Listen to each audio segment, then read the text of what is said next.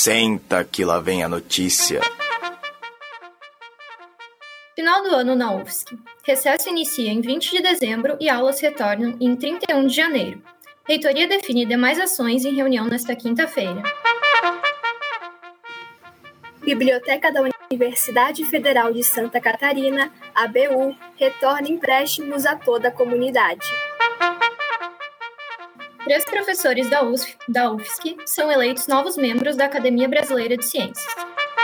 O, proje o projeto Academia UFSC é um dos finalistas do Prêmio Educação Empreendedora. Pesquisa pioneira da UFSC ganha Bolsa de Estudos Internacional por trabalho realizado na Antártica. O projeto da UFSC Joinville está aproximando alunas de escolas públicas com áreas de ciência e tecnologia.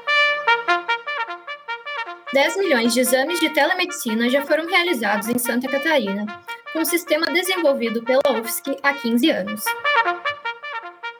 Evento Experimenta Pandêmico reúne no YouTube diversos vídeos da comunidade acadêmica da UFSC.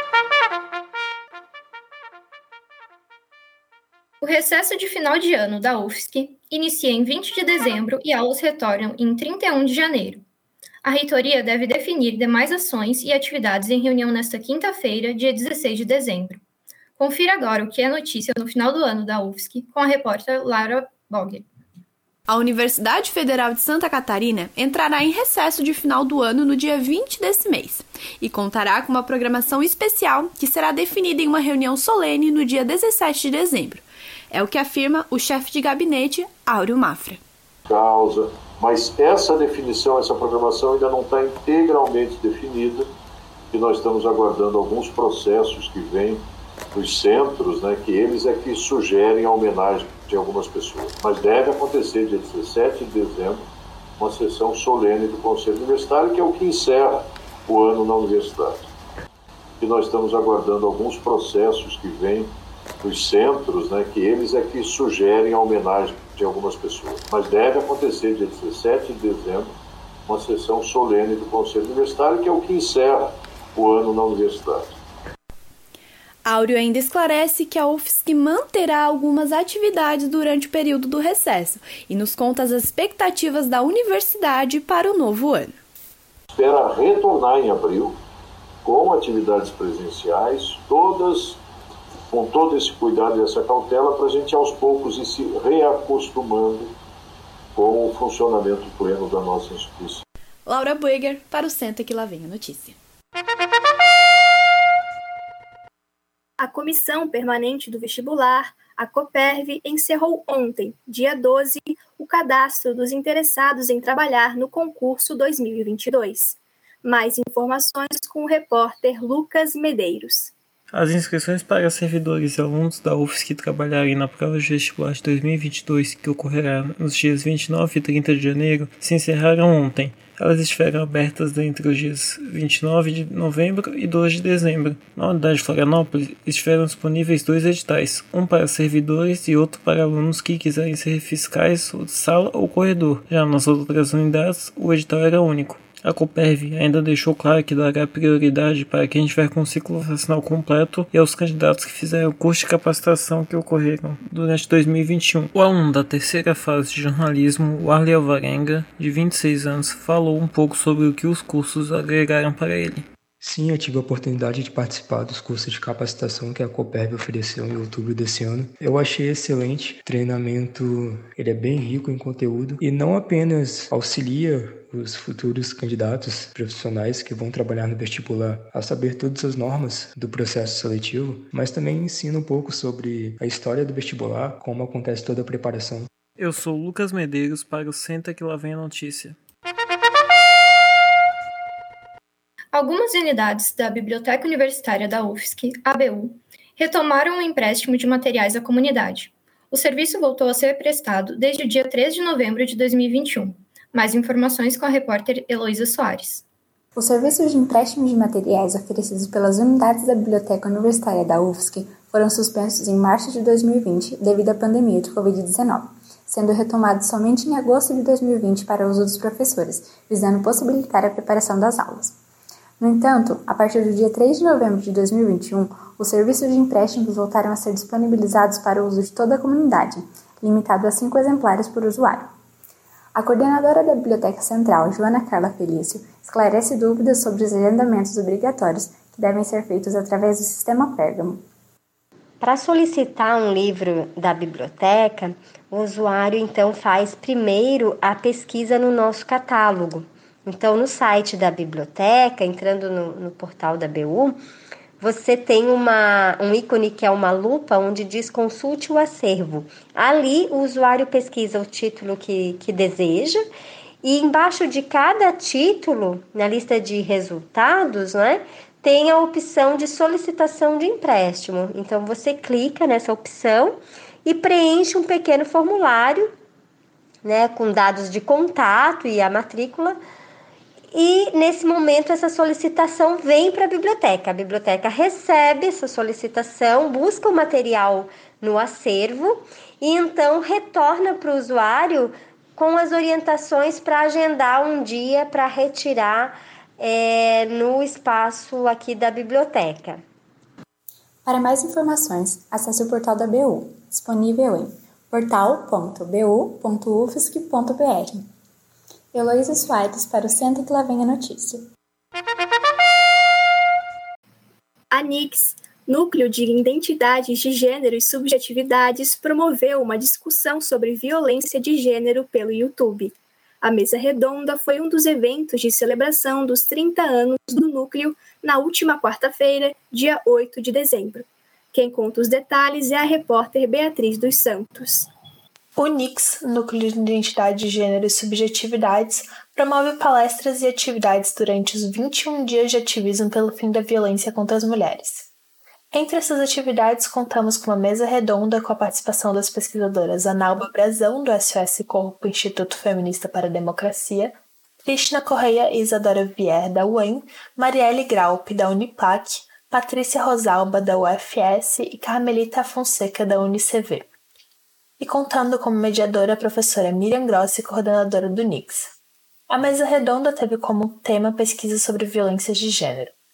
Todos os pesquisadores tiveram uma parte de suas histórias dentro do NIGS e contaram um pouco de sua trajetória após a passagem pelo núcleo, além de dividir dados de violência contra as mulheres em diferentes regiões. O NIGS está completando 30 anos de atuação em 2021. Professora Miriam Gross fala um pouco sobre a importância das pesquisas de gênero e sexualidade realizadas pelo núcleo na universidade. Então essa, essa questão ela é muito importante e agora vai se desdobrando, né? Se no início essa questão começava com violências mais doméstico-conjugais, feminicídios, ela foi se ampliando e nesse momento, um dos grandes focos de denúncia e de luta são as violências nas universidades. Né? Em muitas universidades, como aqui na UFSC, nós estamos criando a Comissão de Equidade, que é uma comissão que justamente visa uh, acolher uh, essas denúncias e planejar e propor políticas de prevenção às violências que acontecem na universidade, que infelizmente a universidade é um reflexo da nossa sociedade. E também aqui na UFSC nós temos muitas violências contra alunas, servidoras, professoras, todas as mulheres que frequentam a UFSC, lamentavelmente, estão, né, podem ser eventualmente vítimas de diferentes tipos de violência que ocorrem no espaço da universidade. Eu sou Beatriz Santos, pro Senta que lá vem a notícia. A Academia Brasileira de Ciências, ABC, elegeu nesta semana novos membros. Entre eles estão três professores da UFSC, um titular e dois correspondentes. Para mais informações, ouça o repórter Kelly Patrício. Logo após a Assembleia Geral Ordinária, a diretoria da ABC divulgou o resultado das eleições dos novos membros e nele se encontram três docentes da UFSC. Débora Pérez Menezes, professora do Departamento de Física, foi eleita como membro titular. O professor Tiago Elias Aliev Frison, de Ciências Químicas, foi eleito a correspondente da região Sul. E o professor Amurabi Pereira de Oliveira, do Departamento de Sociologia e Ciência Política, que também foi eleito a correspondente da região sul, conta como se sente em relação ao cargo e à academia. Eu considero que a Academia Brasileira de Ciências certamente hoje é um dos espaços mais relevantes no debate da ciência no Brasil no sentido amplo e que torna o significado de ser eleito para ela ainda mais relevante e ainda mais no contexto que a gente tem vivenciado de ataque à ciência no espaço público, de ataque, no meu caso, de forma mais específica, às ciências humanas e sociais e o questionamento sobre a sua legitimidade. Então eu, eu senti profundamente empolgado, mas também com grande responsabilidade, especialmente se a gente pensa o fato de que as eleições de membros afiliados são regionalizadas. E apesar de haver essa categoria há mais de 20 anos, assim como a seção de ciências sociais, nunca na região sul havia sido eleito um membro afiliado na área de ciências sociais. Então, me senti especialmente empolgado devido a isso. Todos os eleitos tomarão posse no dia 1 de janeiro. Os membros titulares e correspondentes receberão seus diplomas em maio de 2022. Para acompanhar as informações sobre o assunto, visite o site da ABC em www.abc.org.br. Repetindo, www.abc.org.br. Kelly Patrício para o Senta que lá vem a notícia. O projeto Academy UFSC se classificou entre os finalistas do Prêmio Educação Empreendedora do Sebrae de Santa Catarina. Mais informações com a repórter Eduarda Andrioli. O projeto Academy UFSC está entre os finalistas da categoria Ensino Superior do Prêmio de Educação Empreendedora do Sebrae Santa Catarina. O prêmio incentiva e reconhece as melhores práticas da educação empreendedora no Brasil. Andressa Sasaki, coordenadora do Academy UFSC, contou em entrevista um pouco mais a respeito do projeto. Então, o projeto ele faz parte de um programa da Sinova, que é o AIX, né, que vai justamente com foco no desenvolvimento né, de startups humanas, inteligentes e sustentáveis. O programa tem vários projetos, né, e dentro esses projetos tem uma academy. A gente atua, a gente fala tem um funil da inovação, né, a gente atua na boca do funil. Tá? Então, o que, que é isso? O Academy, então, surgiu com essa iniciativa da Sinova para fomentar empreendedorismo e inovação para toda a universidade. Para conferir mais a respeito do Academy UFSC, acesse o Instagram academy.ufsc. Agora já a cerimônia de premiação acontecerá na quarta-feira, dia 15 de dezembro de 2021, às 5 horas da tarde, no canal do YouTube do Sebrae Santa Catarina.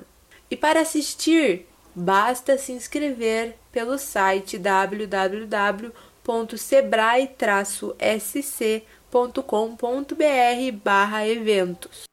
Eu sou Eduardo Andrioli para o Senta que lá vem notícia.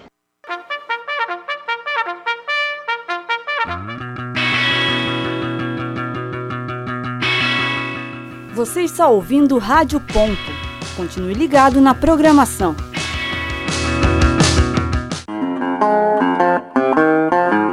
Continue ligado na programação da Rádio Ponto Um, dois, um, dois. Rádio Ponto UFSC. É rádio e ponto.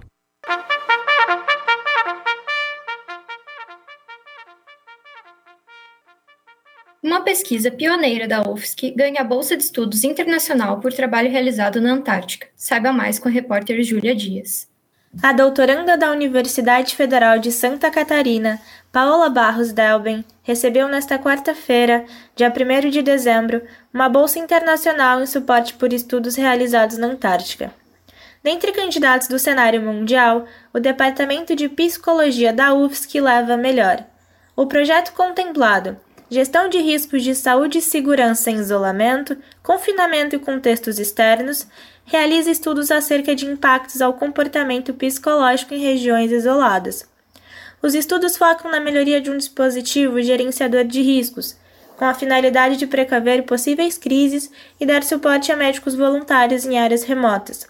Iniciada em 2014, a pesquisa resultou com sete expedições ao continente antártico, somado pela primeira mulher brasileira no percurso. A bolsa concedida pelo CONAP, Conselho de Gestores de Programas Antárticos Nacionais, será utilizada para pesquisas em conjunto de colegas do Instituto Universitário de Ciências Psicológicas, Sociais e da Vida. Assim, por fim, deixo a vocês um breve relato de nossa premiada. Sobre o sentimento de, de receber a bolsa de estudos. Bom, sem dúvida nenhuma foi indescritível por inúmeras razões. Primeiro, porque é uma tendência de acharmos que os nossos projetos em âmbito nacional não são tão bons quanto os de outros países. Acho que isso não é restrito apenas a mim, posso falar isso em nome de outras pessoas, até por, por ter é, contatos e proximidade com pessoas que fazem parte da APEX, que é a Associação Brasileira de Pesquisadores e Educadores Polares. E segundo, porque bate aquela síndrome de impostora que fica dizendo pra gente que nós não somos tão bons assim, que não, de, que não deveríamos nem mesmo tentar. Eu sou Júlia Dias para o Senta que lá vem notícia. O projeto Mulheres na Ciência está conectando as meninas de escolas públicas ao conhecimento científico e tecnológico. A repórter Luana de Almeida traz mais detalhes dessa iniciativa. O Mulheres na Ciência, um projeto da Universidade Federal de Santa Catarina, campus Joinville, tem apresentado o mundo da ciência e tecnologia para as meninas. Elas, que são estudantes de escolas municipais de Joinville, têm a oportunidade de aprender mais sobre essas áreas através de jogos educativos e oficinas. A iniciativa é coordenada pelo professor de Engenharia de Produção Carlos Maurício Sachelli, em parceria com a Secretaria de Educação. Em entrevista, Carlos ressalta que o projeto, além de incentivar as meninas a conhecerem o ramo da engenharia, também desenvolve o interesse pelo estudo como um todo. Vem trabalhando a questão da continuidade dos estudos, né? Então, nosso objetivo também não é fazer é, também que todos os, os participantes do projeto né, venham estudar na UFSC que façam engenharia. A gente sempre ressalta né, que é importante continuar seus estudos, né? não tem problema se for em outra área. Esse projeto especificamente que a gente desenvolveu né, é, foi na área é, de engenharia, mas é, tivemos né, é, já é, ex-alunos é, que participaram, né, que acabaram fazendo outros cursos, né? O coordenador relatou os desafios que encontrou ao dar continuidade ao projeto, mesmo durante a pandemia, e quais modificações foram necessárias. E durante a pandemia foi um grande desafio nós fazermos né, toda uma adaptação do que a gente trabalhava nessa oficina tecnológica para a parte virtual. E em 2020, no projeto das meninas, né, é, foi um desafio maior ainda, porque a gente teve que convencer né, a, a Secretaria de Educação né, que, de, da cidade né, e que iríamos tomar né, todo o cuidado né, com as normas sanitárias né, e é, fizemos uma adaptação onde a gente visitava a escola né, e um professor e uma bolsista né, é, encontrava lá três alunas e mais a professora, numa sala bem arejada, ampla, e a gente desenvolveu uma atividade presencial. O projeto Mulheres na Ciência terá continuidade em 2022 e os organizadores pretendem expandir o alcance para mais escolas de Joinville, tendo também a perspectiva de chegar nas cidades de Araquari e Florianópolis, inicialmente de forma virtual. Luana de Almeida para o Senta que lá vem notícia. 10 milhões de telediagnósticos médicos foram realizados em Santa Catarina por meio de um sistema desenvolvido pela UFSC. O sistema foi desenvolvido em 2005 e, em outubro, atingiu essa marca de 10 milhões. Mais informações com a repórter Ana Muniz. A estrutura tecnológica usada para as consultas de telemedicina foi desenvolvida pela UFSC, por meio do Instituto Nacional para a Convergência Digital, em parceria com a Secretaria de Estado da Saúde. Os serviços passaram a ser ofertados no ano de 2005 e já em 2011 mais de um milhão de exames haviam sido realizados. Agora, após o mês de outubro, foi atingida a marca de 10 milhões de consultas. Moradores de todos os municípios do estado conseguem ter acesso aos exames através do Sistema Catarinense Integrado de Telemedicina e Telesaúde. O assessor de comunicação do Telesaúde UFSC, José Djalma da Silva Júnior, explica sobre o papel do sistema na informatização da saúde pública. Foi através do programa de telesaúde, o programa Brasil, é, Telesaúde Brasil Redes, e aí o núcleo de Santa Catarina, da UFSC, era o representante aqui em Santa Catarina, é, que a gente conseguiu é, levar é, ferramentas tecnológicas, né, a computadorização, não sei se é bem esse o termo, mas que a gente conseguiu levar computador para todos os municípios, para todas as unidades de saúde aqui do estado, né, que até 2000 acho que meados de 2012, enfim, né, é o processo aí de evolução tecnológica e de implementação dessas ferramentas. Até 2012, se eu não me engano, é, não eram todas as unidades que tinham né, um computador à disposição e que também tinham sistemas, né? Que não adianta você só colocar a ferramenta e não uh, o, o, a tecnologia, o computador, e não ter um sistema e não ter profissionais é, preparados para atuar, né, ou que estejam em preparação. Então, uma, um outro ganho muito importante do uso, né, da, da criação desse programa Telesaúde foi levar a, a informatização, a digitalização dos serviços para as unidades de saúde. Para obter mais informações sobre o sistema e seus serviços, basta acessar o portal virtual do Núcleo Telesaúde UFSC. O endereço do portal é telesaude.ufsc.br. Ana Muniz, para o Senta que lá vem a notícia. O projeto Experimenta Pandêmico transmitiu no YouTube da SecArt diversos produtos culturais desenvolvidos pela universidade. Mais informações com a repórter Lara Schweitzer. O evento ocorreu do dia 29 de novembro a 3 de dezembro e contou com a transmissão de várias atrações culturais envolvidas na UFSC, através do YouTube da Secretaria de Cultura e Arte da Universidade. O experimento teve sua sexta edição esse ano, a segunda de forma online. O projeto contou com a participação da comunidade acadêmica e também com outras atrações de fora. A professora Maria de Lourdes, secretária de Cultura e Arte da UFSC, nos conta um pouco mais sobre o projeto.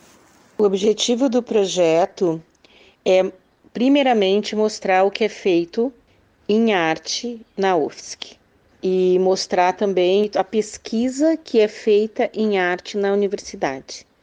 Pensar a arte na universidade não apenas como extensão, também como extensão, mas como pesquisa e produção.